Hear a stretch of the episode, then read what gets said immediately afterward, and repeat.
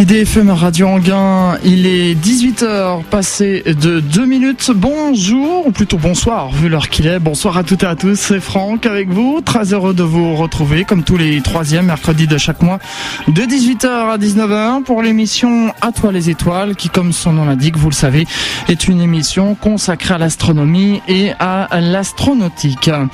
Le thème de cette émission pour ce mois de juin 2011, eh bien, c'est Planète Mars, une association pour vous faire découvrir euh, la planète Mars. Alors il faut savoir que plusieurs émissions euh, les étoiles ont, évoqué cette planète Mars. J'avais reçu il y a de cela quelques années déjà euh, Gilles Davidovich euh, lorsqu'on célébrait les un an de présence des robots Spirit et Opportunity sur Mars.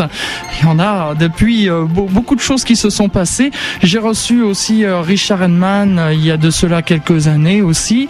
mais c'est vrai que je n'avais encore jamais fait des consacrée 100% à l'association Planète Mars et à ses activités. Eh bien, on va réparer cette erreur ce soir avec comme invité Alain Souchier, qui est président de l'association Planète Mars. Monsieur Souchier, bonsoir. Si j'ouvrais votre micro, ça marcherait beaucoup mieux. Voilà, on vous entendrait mieux. Pendant une heure, nous allons parler de l'association euh, Planète Mars et de ses activités. Je vous rappelle, je rappelle aux auditeurs qui peuvent poser des questions euh, en direct euh, par téléphone au 01 34 12 12 22 ou encore par les messages live au www.idfm98.fr. Il y a même des messages qui sont assez drôles, hein, qui sont tombés dans l'après-midi. Voilà. Et puis donc le 01 34 12 12 22. Alors première question, euh, Monsieur Souchier, est-ce que vous pouvez nous présenter euh, l'association Planète Mars et ses activités?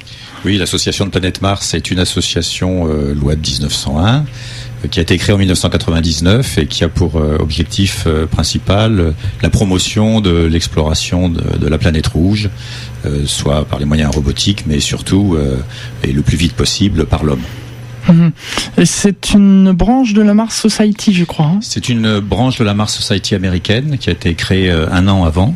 Mhm. Euh, nous sommes euh, indépendants de cette association, puisque nous sommes une association française, mais nous reconnaissons les mêmes objectifs que la Mars Society américaine. Et il y a d'ailleurs plein d'autres associations Mars Society dans le monde, et en particulier en Europe, en Allemagne, en Angleterre, en Belgique, en Suisse. Donc il y a des associations partout dans le monde, oui. Donc qui ont la, la, même euh, le même euh, projet que Planète Mars en fait. Euh, voilà, Absolument le même projet qui est justement de, de, faire la promotion dans le public, mais aussi auprès des politiques, des décideurs, de l'exploration spatiale de Mars en particulier, et d'abord bien sûr en robotique, mais après par l'homme. Mhm. Bien sûr. Alors justement, euh, on va parler euh, de cette planète Mars euh, pendant une heure. On a vu, on a eu beaucoup de, choses passionnantes ces dernières années. On a eu Spirit Opportunity. On en avait parlé donc un an après l'arrivée de, ces deux robots avec Gilles Davidovich. Il, il s'est passé beaucoup beaucoup de choses depuis. Et aux dernières nouvelles, je crois qu'on a perdu définitivement Spirit.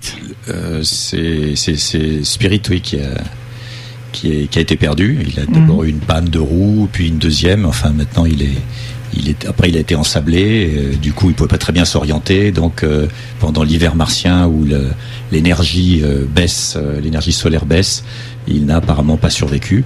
Mais l'autre, euh, l'autre rover, Opportunity, est toujours opérationnel. Et donc ça fait maintenant euh, sept ans et demi en fait qu'il se promène sur le sol de Mars, alors qu'il était prévu euh, pour fonctionner seulement trois mois. Voilà, exactement. Oui, c'est vrai que c'est. Il est en route pour un, très grand cratère qui devrait atteindre dans, dans, quelques mois et qui est beaucoup plus gros que ceux qu'il a vus jusqu'à présent. Donc on a toujours l'espoir d'avoir de nouveaux paysages intéressants dans les prochains mois. donc affaire à suivre. Euh, donc si on parle des, activités de, cette euh, association euh, Planète Mars, vous organisez donc des, conférences. Oui, alors nous, agissons de, plusieurs manières. la première, effectivement, ce sont des, conférences. c'est bien sûr aussi un, site internet avec des articles. Pour nos membres, il y a également un bulletin qui paraît tous les tous les trois mois. Euh, et alors, bien sûr, je vous ai dit que notre association, c'est une association pour la promotion, mais si quelquefois on peut euh, disons, toucher d'un peu plus près ou participer d'un peu plus près à, certaines opérations concrètes, on le fait. C'est ainsi que la, Mars Society euh, américaine a installé deux habitats de, de simulation de séjour martien, l'un dans le Grand Nord canadien, dans l'île Devon, et l'autre euh, dans l'Utah. Et dans ces installations, où en général on reste 15 jours, alors que... Mm. Euh, rester sur Mars, ce serait 500 jours, une année et demie. Eh bien, on, fait des simulations, un peu comme quand les, armées font des simulations sur le terrain. On s'entraîne, on fait des expériences scientifiques, on fait de la technologie et on vit pendant une quinzaine de jours comme si on était sur une autre planète. En fait, pour préparer quelque part l'arrivée de l'homme. Pour préparer l'arrivée de l'homme. Et euh, notre euh, association française a déjà envoyé pas mal de monde depuis depuis 6-7 ans dans, dans, ces installations. D'ailleurs, je crois qu'une fois j'avais fait le compte, euh, si on cumule le temps que nous avons passé euh, les différents membres de l'association Planète Mars dans ces installations de simulation, je crois qu'aujourd'hui on est proche de la durée d'un séjour martien des 500 jours si on cumule tout le monde. Alors pourquoi est-ce qu'on s'intéresse tant à cette planète Mars alors qu'il y a aussi euh, Mercure, Vénus et, et d'autres planètes telluriques? Oui, bien sûr. Euh, pourquoi s'intéresse-t-on à Mars euh, Et puis à la Lune qui est, beaucoup plus près. Mais euh, Mars a une histoire plus proche, je dirais, de celle de la Terre, quoique justement aussi très différente. Donc c'est par les différences qu'on apprend. Et Mars a peut-être est peut-être la seule planète du système solaire qui a pu à un moment héberger la vie puisque dans les, les 500 premiers millions d'années de son existence, Mars a eu un, climat plus agréable qu'aujourd'hui, avec de l'eau liquide, sans doute des océans. Et au sec sur Terre, il a fallu moins de 500 millions d'années pour que les premiers euh, micro-organismes unicellulaires apparaissent. Et, donc, euh, si les mêmes causes aboutissent aux mêmes effets, normalement, on devrait avoir atteint sur Mars à un moment donné le stade de, des premières cellules. Et c'est ça qui, est, qui, qui, donne un intérêt particulier à Mars. Alors, il y a un autre intérêt particulier à Mars, c'est que c'est sans doute une des planètes du système solaire qui est les plus facilement habitables pour l'homme. Hmm. Donc, euh, bien sûr, on pourra aller sur la Lune. Euh, la Lune, c'est facile parce que c'est à trois jours de la Terre. Mars, c'est plus loin. Par contre, Mars a de l'eau. Euh, donc, on sait qu'on pourra, à partir d'un certain niveau d'implantation sur Mars, exploiter l'eau et obtenir l'oxygène et l'eau qui, qui, sont les éléments nécessaires pour, pour la vie de l'homme. Donc, entre guillemets, bien sûr, je mets beaucoup de guillemets autour, la vie de l'homme sera plus facile sur Mars qu'ailleurs. Et donc, si l'homme un jour doit se répandre dans le système solaire, ben, c'est par Mars qu'il faut commencer et Mars sera le terrain d'expérience. Hmm. Parce que euh, il est vrai que les températures sur Mars sont proches de celles de la Terre. Hein. Oui, les températures sont, sont plus froides. Enfin, euh, un beau jour d'été à l'équateur, on peut atteindre 20 degrés, 30 degrés au sol.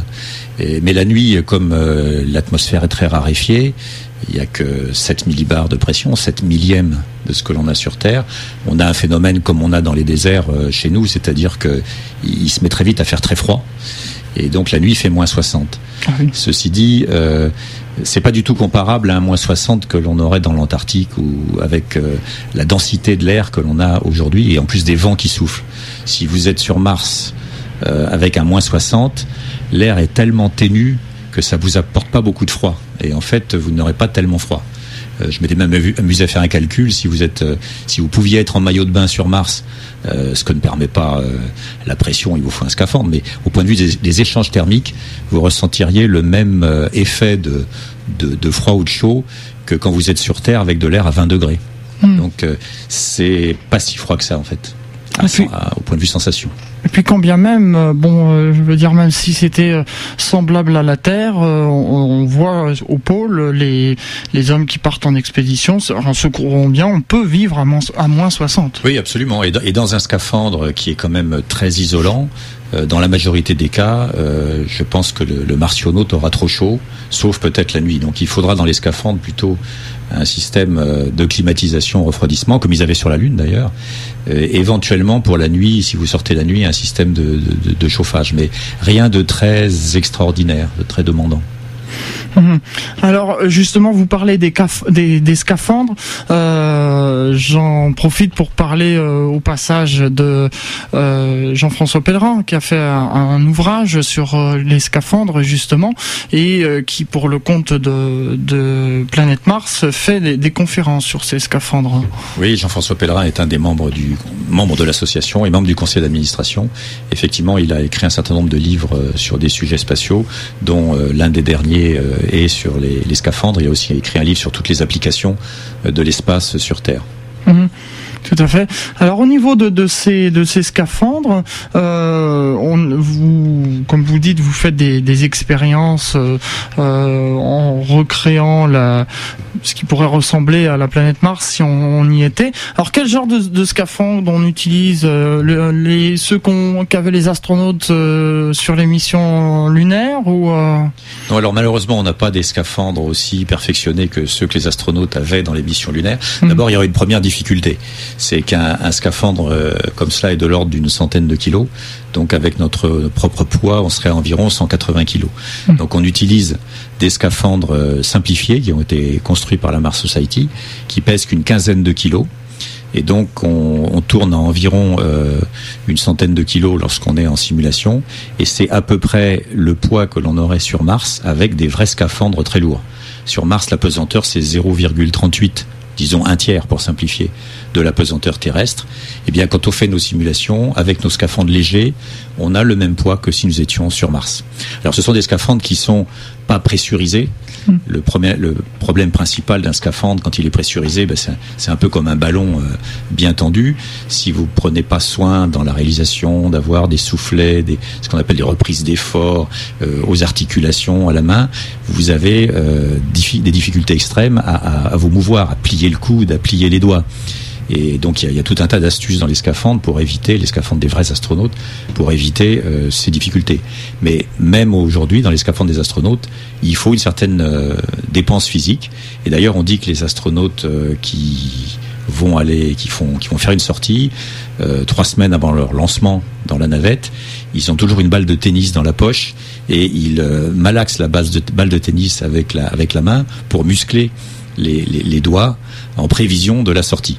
Donc ça, c'est quelque chose qu'on n'a pas quand on est dans l'Utah. On a des, des, gros gants un peu genre gants de ski qui nous rendent aussi malhabiles hmm. que si on était euh, ailleurs, mais on n'a pas l'effort important qu'on doit faire euh, dans un scaphandre. Hmm. Mais qui est toujours donc intéressant pour euh, recréer quand même ces, ces conditions de, de, de, vie sur Mars oui, on a des on a des gros gants, on a des gros gants et euh, il est interdit d'enlever le gant pour faire une opération, si vous voulez. Hein. Lorsque vous êtes euh, en montagne, au sport d'hiver, vous voulez prendre une photo, vous enlevez votre gant pour prendre la photo.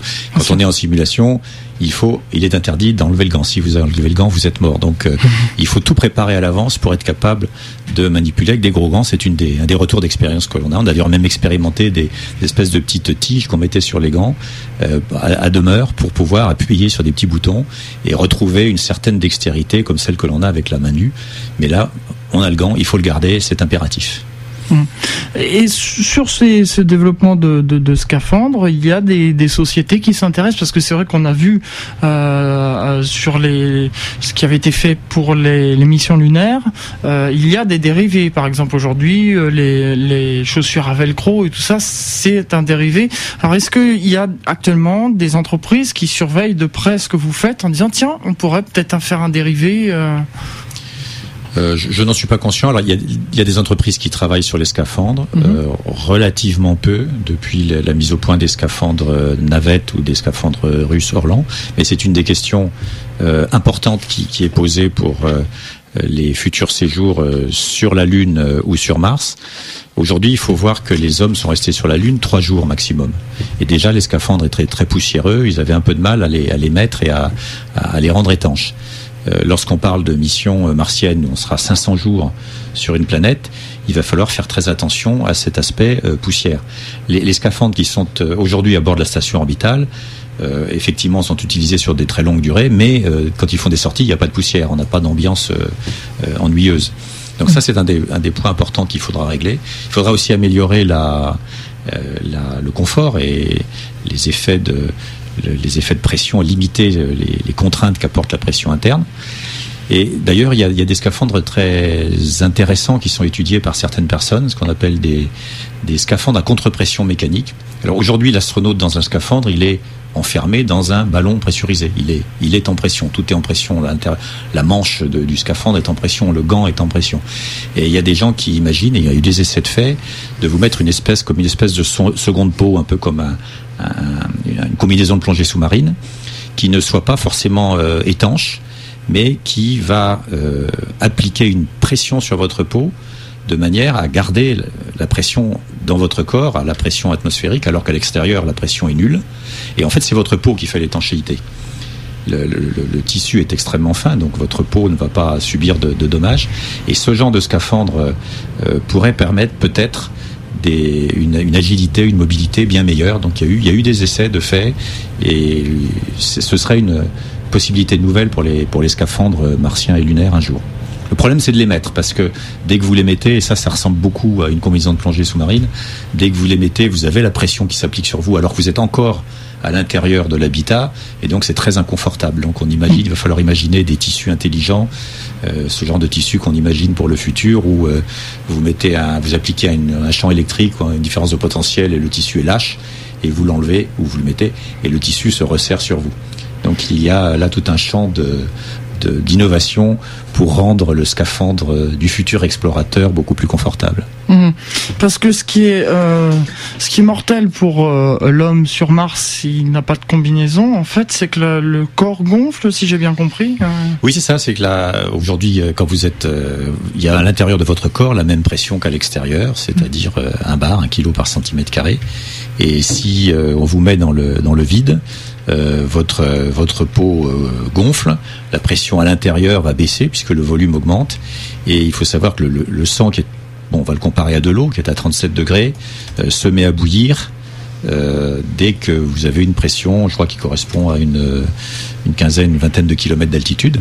Mmh. Et ébullition du sang ben, égale bulle dans les artères, rupture de la circulation euh, au cerveau et embolie gazeuse euh, à tous les niveaux. Hmm. Donc euh, on peut pas avoir l'ensemble du corps dans le vide. Ce qui est curieux, c'est qu'on peut, semble-t-il, avoir une main dans le vide. Si vous maintenez l'étanchéité autour du poignet et que votre main est dans le vide, elle va gonfler un peu, mais ça va tenir. Il y a des gens qui ont fait l'expérience progressivement, je suppose. Hmm. Et l'objectif, c'est de comprendre ce qui peut se passer dans certains accidents. En particulier, les scaphandres russes aujourd'hui, euh, ils ont une, espèce d'étanchéité autour du poignet. C'est-à-dire que si par hasard l'astronaute euh, perce son gant, la pression va tomber dans le gant, mais l'étanchéité va, maintenir la pression dans le reste euh, du, corps la peau du, de la main va légèrement gonfler, va s'appuyer sur la, peau du gant, et donc on peut se permettre une dépressurisation locale ainsi euh, contrôlée. Voilà, tout, ce sont des exemples de, choses qu'il faut travailler pour euh, être plus opérationnel dans le futur euh, dans les explorations. Ça fait un peu peur quand même de. Euh, je, ne pense pas que je, ferai l'expérience. Euh, on va s'interrompre quelques instants, le temps d'une respiration musicale, et puis on se retrouve ensuite pour euh, la deuxième partie de cette émission consacrée à Planète Mars, donc l'association Planète Mars, qui milite pour faire connaître auprès du grand public la planète Mars et les projets d'exploration qui sont déjà bien bien avancés Retour dans les studios d'IDFM Radio Anguin pour euh, cette émission à toi les étoiles consacrée aujourd'hui à l'association Planète Mars. Euh, je vous rappelle où on, parle donc de euh, Mars, cette planète, et des travaux que fait l'association pour faire connaître cette planète auprès du grand public et les projets notamment. Donc là on a parlé avant cette pause musicale des scaphandres, c'était en, quelque sorte la préparation de, de l'arrivée sur là sur Mars de l'homme. On a vu euh, le siècle dernier euh, l'homme fouler euh, le sol de la Lune et on peut être quasiment certain que pour ce siècle, on verra l'homme sur Mars. Ben, je, l'espère et en tout cas c'est c'est en ce sens que nous que nous œuvrons. je ne sais pas s'il faut risquer un pronostic, mais aujourd'hui on, voit ça plutôt l'arrivée de l'homme sur Mars après après 2030 et ce sera effectivement un grand moment de de, l'exploration parce que, comme je le disais tout à l'heure, Mars, c'est sans doute la planète la plus habitable du système solaire. Donc si on n'arrive pas à, vivre euh, sur Mars, on n'arrivera pas à vivre ailleurs que sur Terre dans le système solaire. Est-ce qu'on pourrait, euh, à l'avenir, une fois que l'homme sera arrivé, installer des bases permanentes qui permettraient, euh, comme par exemple la Station spatiale internationale, d'avoir une rotation euh, d'astronautes Oui, c'est une une question qui est, qui est souvent posée. C'est l'échelonnement, je dirais, de de la présence de l'homme sur Mars.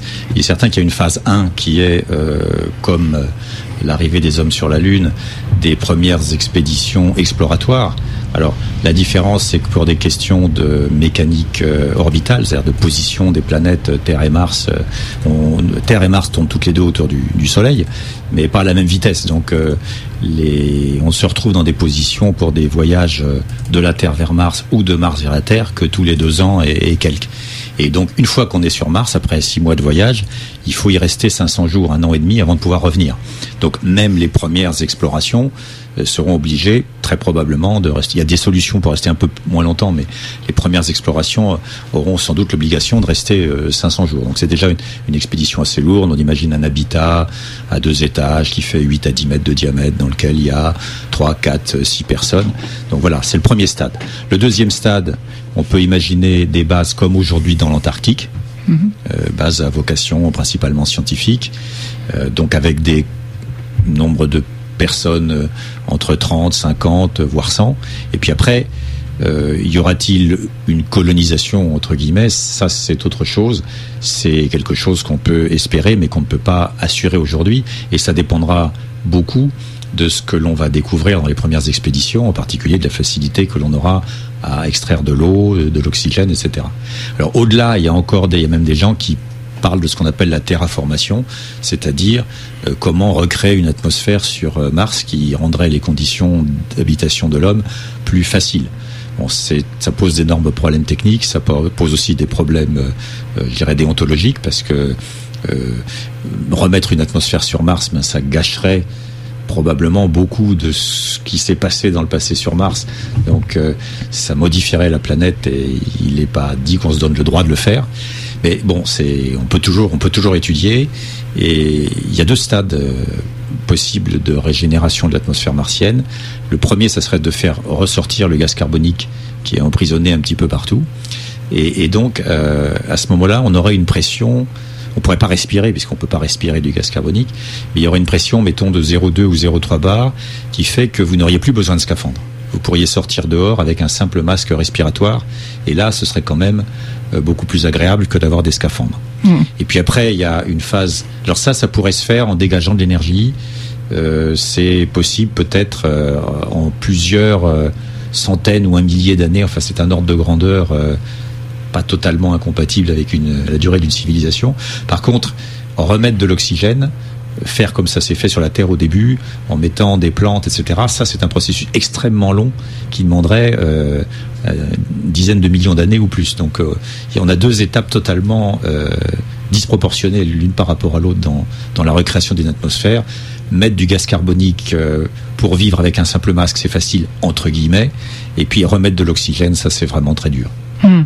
Euh, euh, Jean Henman, qui est le frère de, Richard Henman et qui, a disparu il y a de cela quelques années, euh, avait dit aussi une possibilité d'introduire dans l'atmosphère des CFC, qui sont un véritable poison pour notre atmosphère, déjà sur la Terre, et qui pourrait créer justement cet effet de serre sur la planète Mars. Mais après, il faudrait dépolluer l'atmosphère là aussi.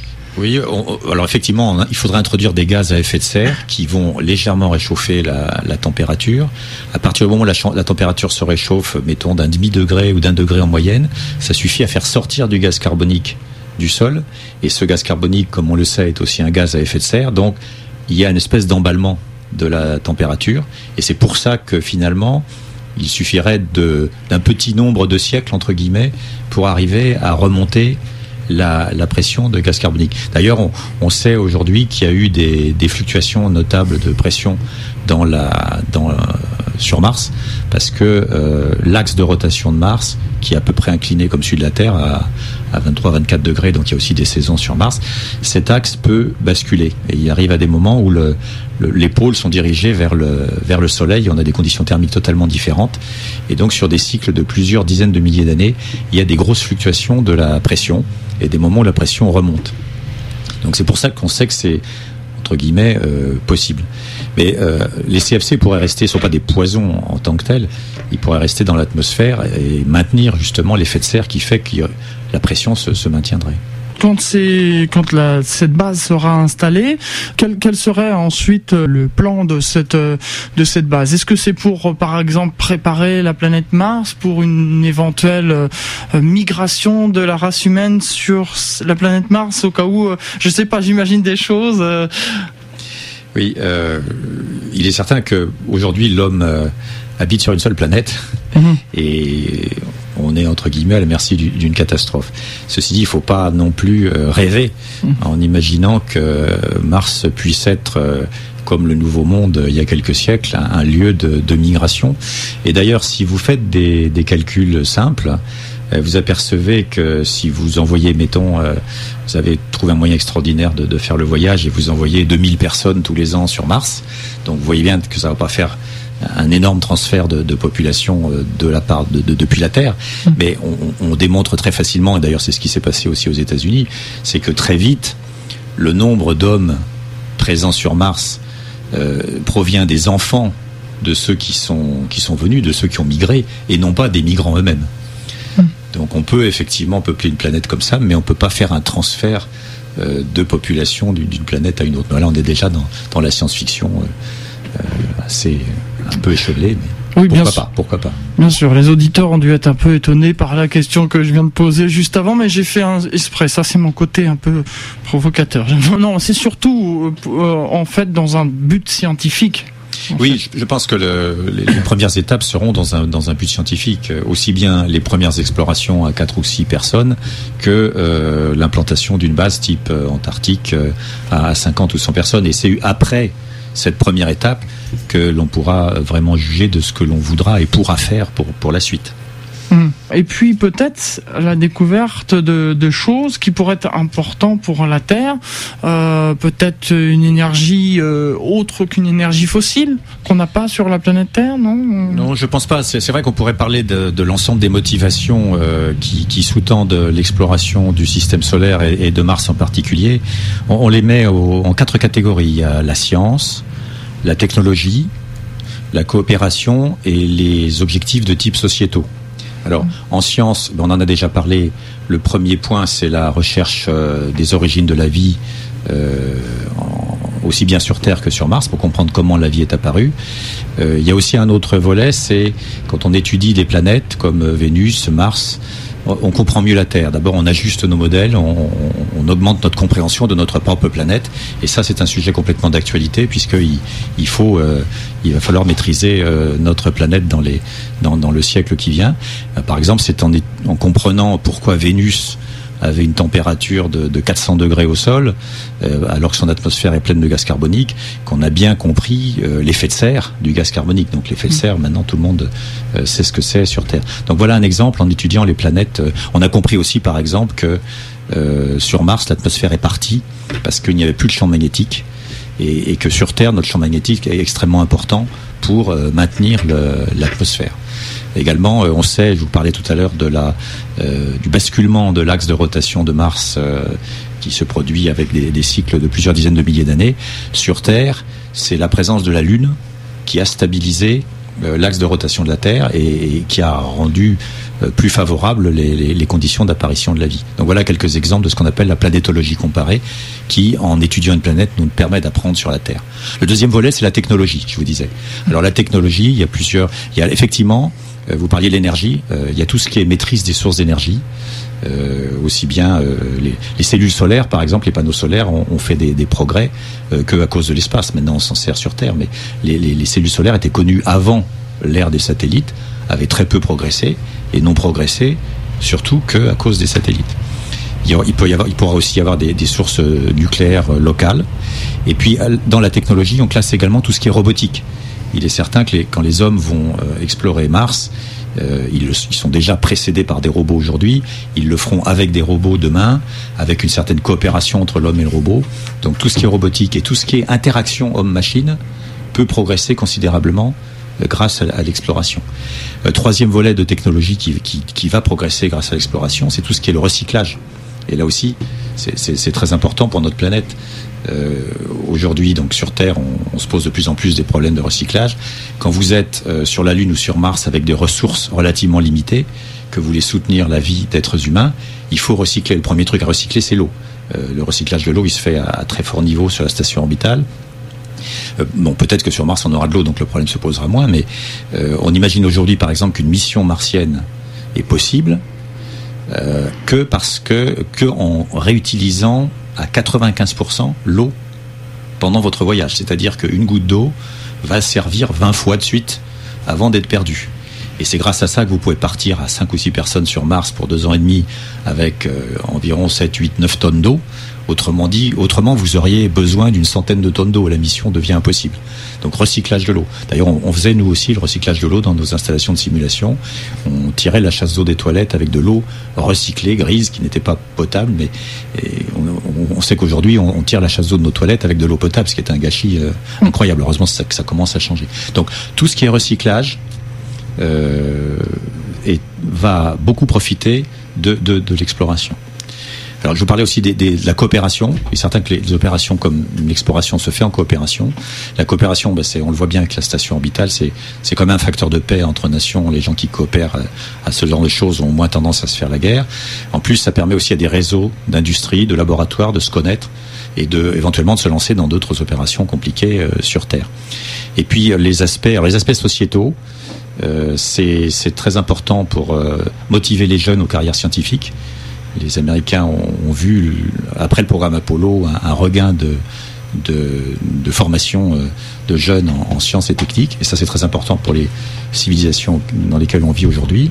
On ne peut pas euh, euh, continuer à vivre dans une civilisation très technique avec un grand manque de, de gens ayant des compétences dans le domaine.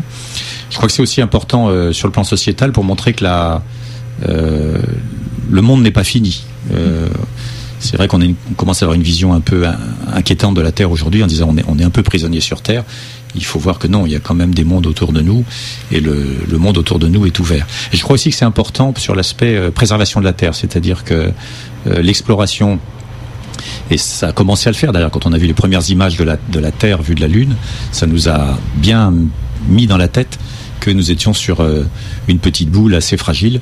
Et je pense que plus on explorera les autres planètes, et plus on fera prendre conscience à tout le monde de l'importance de la Terre et de conserver la Terre en l'état et de la soigner aussi. Donc il y a vraiment, euh, il n'y a pas antinomie entre euh, se préoccuper de la Terre et faire de l'exploration. Je pense que c'est très très lié. Hum.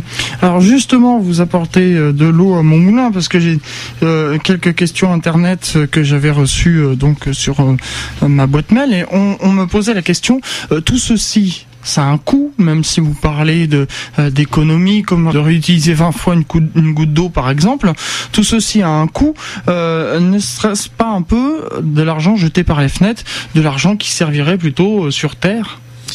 Bah, ce, ça n'empêche pas de se servir euh, de l'argent euh, d'autres manières sur Terre, bien sûr. Mm. Et les montants dont on parle sont quand même, euh, sont quand même relativement faibles. Le, les, budgets consacrés à, par, par habitant en France sont inférieurs au budget des, par exemple, des, des aliments pour animaux. Donc euh, on, parle, même s'il s'agit de montants, pour donner un ordre de grandeur, on imagine qu'un voyage vers Mars, c'est de l'ordre d'une euh, centaine de, milliards d'euros euh, sur 10 ans. Donc ça fait 10 par an, répartis entre, mettons, 10 nations. Enfin, donc c'est un montant qui est tout à fait raisonnable. Euh, est-ce que les enjeux dont je vous ai euh, parlé avant, c'est-à-dire euh, faire progresser la technologie, la robotique, les sources d'énergie, dynamiser les sociétés, motiver les gens aux, carrières scientifiques, ne valent pas ces sommes-là? Moi, je pense que si, elles le valent. Hum, tout à fait. On va s'interrompre une seconde fois le temps d'une respiration musicale. justement, comme on parle de Mars, est-ce que vous pensez, vous, qu'il y ait eu ou qu'il y a de la vie sur Mars? Ben, Moi, je pense effectivement que euh, même cause, mêmes effets. Je, je, disais il y a quelques minutes. Donc, je pense que la vie a, dû apparaître sur Mars et euh, bon, je ne peux pas donner de probabilité, mais je, moi, je sais pas, je dirais 90 chances sur 100. Je pense que la vie est peut-être apparue sur Mars. La question qui est plus ouverte, c'est est-ce qu'il y en a toujours aujourd'hui? Parce qu'on sait que quand la vie apparaît, elle est très résistante. Aujourd'hui, en surface de Mars, les conditions sont assez stériles, mais il y a de l'eau dans le sol, de la glace dans le sol. Euh, on sait que quand on descend dans un, dans un sol, il fait de plus en plus chaud, c'est qu'on s'approche des zones chaudes, sur Terre c'est pareil, et donc il existe une profondeur à partir de laquelle l'eau sera liquide. Donc est-ce qu'une vie martienne qui serait apparue dans les 500 premiers millions d'années aurait migré en sous-sol et pourrait continuer toujours aujourd'hui à, être là, présente, eh ben c'est une question qui est, ouverte. Et là, je ne sais pas parier sur cette euh, euh, possibilité-là. Alors pourquoi je vous parle de la vie sur Mars? Parce que figurez-vous que Claude François, lui, a rencontré un martien. C'est en tout cas ce qu'il dit dans cette chanson qu'on va écouter tout de suite, Claude François le martien. Claude François avec le titre Le Martien, un titre que j'ai fait découvrir à, Monsieur Alain Souchier, euh, président de l'association Planète Mars. Alors justement, redevenons un peu plus sérieux. On parlait juste avant cette pause musicale de la vie sur Mars. C'était euh, pour introduire le morceau qu'on vient d'écouter à l'instant. Euh, si la vie existe sur Mars, ça va pas être avec trois yeux, neuf doigts, comme disait Claude François. Oui, très probablement les conditions qui ont été favorables à, l'éventuelle apparition de vie sur Mars n'ont pas pu créer des, êtres euh, très sophistiqués, et en particulier pas des, martiens verts. Euh, c'est ça, c'est justement un des points intéressants de, l'étude de Mars et de, des traces de vie qu'on pourrait y trouver. Euh, il faut d'abord restituer un peu ce qui s'est passé aussi sur notre Terre par comparaison. Hein. La Terre, elle a 4 milliards et demi d'années. Les premières cellules, elles apparaissent au bout de quelques centaines de millions d'années. Et ce sont des cellules sans noyau, extrêmement simples. Les, cellules à noyau, euh, ça met 2 milliards d'années à apparaître. Alors on est en train de redécouvrir peut-être des, fossiles un peu plus vieux que ça. Mais il faut 2 milliards d'années sur Terre, dans des conditions assez favorables, avec de l'eau liquide, etc., pour passer de la cellule sans noyau à la cellule à noyau. Et là, on en est qu'au stade de la cellule. Après, euh, il, s'est encore écoulé, un, certain nombre de centaines de milliers d'années, millions d'années, avant d'avoir des organismes pluricellulaires. Et puis après, ça s'est emballé, on est passé aux méduses, aux poissons, etc. Donc, euh, si Mars suit le même genre d'évolution, euh, on voit que elle n'a sûrement pas eu les 3 milliards d'années nécessaires pour créer des organismes compliqués. C'est pour ça qu'on peut dire qu'il n'y a, sûrement pas de, martiens verts. Quelque chose qu'on ne sait pas aussi tellement sur Terre, c'est que euh, la Terre a 4 milliards et demi d'années, comme je vous le disais, mais il n'y a que 500 millions d'années qu'on peut respirer sur Terre. Avant, il n'y avait pas d'oxygène. Donc, euh, l'atmosphère telle qu'on la connaît est un produit relativement récent. Et donc, effectivement, c'est là la question. Sur Mars, est-ce qu'on a atteint le stade des cellules euh, simples sans noyau? A-t-on pu passer euh, au stade de la cellule à noyau? Euh, C'est un des points à découvrir. Et une des raisons d'aller voir justement. Une des raisons d'aller voir parce que pour pour chercher, il faudra sans doute creuser, creuser, voir sur les falaises ou, faire des forages d'une cinquantaine, une centaine de mètres. Et ça, c'est très difficile à faire avec des robots. Mm. Mm. Pour ça que c'est important, donc euh, que ce soit vraiment des êtres humains qui aillent. Euh, c'est vrai que euh, on n'a pas un être humain, un robot n'a pas la même réactivité qu'un être humain. Et puis on peut avoir du mal à, faire des choses un peu complexes, mais il y aura sûrement un travail un peu commun homme-robot, comme je le disais. On va faire progresser la coopération machine machine-homme. Alors j'ai une question de, Stéphane qui m'avait euh, euh, posé la question pour vous et, qui disait et si Mars en fait était euh, encore au stade où la vie va bientôt apparaître, ou alors l'inverse, que la vie a eu lieu et a disparu, chose qui pourrait arriver sur la Terre si on n'en prend pas plus soin? Oui, on est plutôt clairement sur le sur le stade où Mars est une Terre qui a vieilli trop vite. Hmm. Euh, on parlait tout à l'heure de Spirit et Opportunity, les, deux rovers américains, mais il y a aussi une sonde européenne. On, on le, dit pas assez souvent, qui s'appelle Mars Express et qui est en orbite mhm. autour de Mars aussi depuis 7 ans. Elle est arrivée à peu près en même temps que Spirit Opportunity. Euh, il y, a, des instruments européens à bord. Euh, on a un scientifique français, Jean-Pierre Bébring, qui a exploité, étudié toutes ces les données venant de Mars Express et qui a pu proposer un scénario d'évolution des, conditions à la surface de Mars qui est qui est très convaincant et qui clairement met l'océan primordial dans les premières centaines de millions d'années de Mars, mais pas très longtemps, c'est-à-dire jusqu'à au plus un milliard d'années. Et après, il n'y a plus que des écoulements d'eau euh, sporadiques. Donc, comme il y a toujours eu de l'eau dans le sous-sol, à plus ou moins forte, forte dose, euh, il, peut y, il peut y avoir eu, euh, la vie a pu se réfugier en, en sous-sol. Ce qu'on peut imaginer, c'est qu'en sous-sol, les conditions d'évolution de la vie sont pas très bonnes. C'est-à-dire que on imagine mal euh, que sur Terre, si la vie avait dû se réfugier dans la Terre, euh, qu'on ait pu créer des organismes aussi compliqués que ceux qu'on a aujourd'hui, y compris, y compris les hommes. Donc, euh, c'est pas très favorable à, une évolution importante de la vie de se réfugier sous terre. Euh, sur les dernières minutes de cette émission, qu'est-ce quel euh, thème euh, aimeriez-vous qu'on aborde que je n'ai pas encore évoqué? Oui, on n'a pas évoqué le voyage en fait. On oui. a juste parlé des oui, c'est vrai, du fait qu'il fallait six mois, six mois pour y aller, 500 jours sur place, six mois pour revenir. Donc c'est une des grosses difficultés. il faut voir que alors on peut parler aussi d'énergie du voyage parce qu'il y a quelque chose que l'on connaît, c'est aller sur la Lune, descendre, remonter et revenir. Ce qu'ont mm. fait les astronautes d'Apollo. Bon, pour aller sur Mars. Euh, c'est plus il faut plus d'énergie euh, et revenir, il faut plus d'énergie que pour faire un aller-retour euh, Terre-Lune. Par contre, si vous voulez simplement vous poser sur un des satellites de Mars, je rappelle que Mars a deux satellites, Phobos et Deimos, mmh. qui font une dizaine de kilomètres, un peu grand comme Paris ou un peu plus. si vous voulez faire ça, vous posez sur ces satellites et repartir. Là, c'est finalement moins cher en énergie que de se poser et de revenir de la Lune. Ah oui. Donc la difficulté, c'est la durée. C'est qu'il va falloir six mois. Vous êtes obligé de rester 500 jours, six mois pour revenir. Mais l'énergie, donc les fusées à utiliser au départ, euh, sont euh, plus petites, un peu plus petites que ce dont on aurait besoin, on a eu besoin pour aller sur la Lune. Ceci dit, euh, dès qu'on parle de missions martiennes, on parle de fusées qui doivent être capables de mettre en orbite autour de la Terre au moins une centaine de tonnes, 100, 140 tonnes. La Saturne V, qui est la fusée qui a permis aux Américains d'aller sur la Lune, elle envoyait 145 tonnes en orbite autour de la Terre. Et avec ça, on envoyait 47 tonnes vers la Lune. Et c'était suffisant pour se mettre en orbite autour de la Lune, descendre, revenir, etc.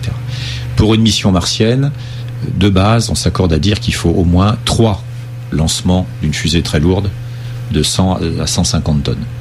Et avec un peu de redondance, il en, il en faut un peu plus. Le président de la Mars Society euh, a proposé une mission plus réduite très récemment, il y a quelques mois, en essayant de réduire l'équipage. Aujourd'hui, quand on parle de mission martienne, on imagine souvent entre 4 et 6 personnes. C'est le, c'est le nombre standard. Je rappelle que les missions Apollo, c'était 3. Il y a des questions maintenant, on pourrait essayer de faire plus léger. Est-ce qu'on pourrait faire une mission à deux avec tous les problèmes psychologiques que ça peut poser, mm. sachant qu'on sait que c'est la psychologie, et la, tenue psychologique de l'homme qui sera l'obstacle principal? Donc il faut une fusée qui fasse à peu près 100, 150 tonnes en orbite euh, basse. Je, par exemple, l'Ariane 5, l'Ariane 5 européenne, c'est 21 tonnes en orbite. Donc il faut une fusée qui soit 5 à 7 fois plus grosse qu'une Ariane 5. C'est pas une fusée de taille extraordinaire. Les Américains ont lancé, ils vont arrêter très prochainement la navette. La navette, elle avait dans sa soute une charge utile de 25 tonnes, mais l'avion fusée, ce qu'ils appellent l'orbiteur, lui-même faisait 70 tonnes. Le réservoir largable qui allait jusqu'en orbite faisait 35 tonnes. Donc chaque fois que les Américains ont lancé une navette, ils ont lancé 100 tonnes en orbite. Hmm. Donc il y a eu 135 vols, je crois, de, il va, euh, c'est peut-être le 134e aujourd'hui, le 135e la prochaine fois. Donc faire un lanceur de 100 à 120 tonnes en orbite basse, c'est pas c'est pas monstrueux. C'est quelque chose qui est à la portée de l'homme. Et malheureusement, il n'y a plus de lanceurs de ce type. Les Américains sont en train de commencer à travailler sur leur lanceur lourd. Ils doivent annoncer euh, cet été, au mois de juillet, au mois d'août, la configuration de ce lanceur, qui effectivement est dans la gamme des 140, 150 tonnes en orbite. Donc on attend avec impatience le début de, ce développement qui, qui, tarde à venir, mais il faudra forcément une fusée de cette taille pour aller vers Mars. Alors après, il y a une autre question. Il y a des gens qui disent est-ce qu'on peut aller sur Mars avec ce que l'on connaît aujourd'hui en propulsion, propulsion euh, chimique, moteur, hydrogène, oxygène, ou faut-il passer à la propulsion plus avancée, euh, genre propulsion nucléothermique? Le débat est ouvert. Euh, tout dépend de la manière dont on conduit la mission près de Mars. Et justement, une des propositions du fondateur de la Mars Society américaine, Robert Zubrin, ça a été de se dire, je propose que l'on fasse le voyage et qu'on arrive à vide de carburant. Et que le carburant de retour, on le fasse sur Mars. Et là, vous faites, vous divisez par trois euh, votre bilan masse de ce qu'il faut lancer depuis la Terre. Donc son idée, c'était d'arriver avec 6 euh, tonnes d'hydrogène quand même, venant de la Terre. Et avec ça, on fait réagir avec le gaz carbonique de l'atmosphère martienne. Il n'y a pas besoin de creuser, pas besoin d'aller chercher de l'eau. On a juste une prise d'air. Et on fait 115 euh, tonnes de méthane et d'oxygène. Et méthane et oxygène, c'est un bon carburant de, de fusée. Donc vous revenez avec ça. Alors bien sûr, ils prévoyaient pas d'envoyer les hommes et puis qu'ils arrivent et puis qu'ils fassent le plein eux-mêmes. L'idée, c'est qu'il y ait d'abord un vaisseau automatique qui se pose deux ans avant, qui fasse en automatique le plein et on envoie les hommes quand on est sûr qu'il y a là-bas sur Mars quelque chose pour les ramener. Mm. Également, la manière dont on se met en orbite autour de Mars est important parce que Mars a une petite atmosphère, mais largement suffisante pour freiner. Quand vous vous posez sur la Lune, il faut tout faire en moteur fusée, il faut tout faire en rétrofusée, il faut, faut, faut, freiner. Il y a 1,7 km par seconde à, à, freiner, tout ça en moteur fusée. Quand vous arrivez près de Mars, vous pouvez freiner avec un bouclier thermique. Donc, votre stratégie de mission va fortement commander vos besoins en lancement initiaux. Hmm. Donc euh, des, choses bien passionnantes. Et alors si on parle euh, de, de, l'arrivée de l'homme, vous aviez évoqué tout à l'heure 2030, ça fait quand même 20 ans, c'est court un peu, non? Oui, c'est aussi un débat intéressant. Oui. Clairement, on se dit qu'aujourd'hui, nous avons beaucoup plus d'éléments pour faire une mission martienne en technologie, en connaissance, en connaissance de Mars, que les Américains n'en avaient de la Lune, quand en 1961, ils ont décidé d'aller sur la Lune en moins de 10 ans. On, mm. oublie ça. Mm. Mais la, connaissance qu'on avait, les, les, fusées que l'on avait, la technologie que l'on avait au début des années 60 était extraordinairement peu avancée par rapport à l'objectif Lune. Et aujourd'hui, si on voulait, s'il y avait les mêmes pressions que celles qu'on a eues dans les années 60 pour aller sur la Lune, on pense qu'on pourrait être sur Mars en une dizaine d'années. Mais sûrement, le processus va être plus lent. Mm. D'accord. Euh, on arrive bientôt au terme de cette émission euh, à toi les étoiles. Il nous reste un petit peu moins de 5 minutes. Quelque chose que vous vouliez rajouter en quelques mots avant de, conclure? Non, mais je crois que l'exploration c'est c'est est importante pour l'humanité. On a listé tout ce que ça peut nous apporter. Euh, ça va du, plus concret, la recherche de la vie avec des, applications que ça peut avoir, la technologie au plus au plus euh, philosophique, je dirais. Et pour moi, je pense que les, ces objectifs sociétaux sont euh, sûrement les, les plus importants et peut-être les, les, les, plus ceux qui motivent le plus euh, l'exploration spatiale, qui est l'exploration du système solaire, mais avec un objectif qui est quand même qui brille un peu au-dessus des autres, qui est Mars, parce que euh, Mars est le seul qui peut-être peut nous apporter des, des réponses sur sur les origines de la vie. On peut aussi mentionner quelques satellites de de, Jupiter ou euh, qui, ont peut-être des océans euh, et ou satellites de, de, Saturne aussi Titan qui a de la, vie. C'est assez amusant au, mm. début du siècle, puisque dans les L50 on imaginait qu'il y avait de la vie partout dans le système solaire. Avec les premières images, euh, on s'est dit oulala, on n'est plus sur Terre que les seuls à représenter la vie dans le système solaire. Et puis, on, au fil des, des 40 dernières années, on a découvert tout un tas de, de mondes qui euh, peut-être nous apporteront des nouvelles réponses sur l'origine de la vie. Alors, euh, les auditeurs qui nous ont écoutés, s'ils sont intéressés, ils peuvent adhérer à l'association Planète Mars. Quelles sont euh, les conditions d'inscription? Eh bien, d'abord, je vais, je vais citer. On a un site qui est www.planète-mars.com, hein, planète-mars.com, le, tiré 6.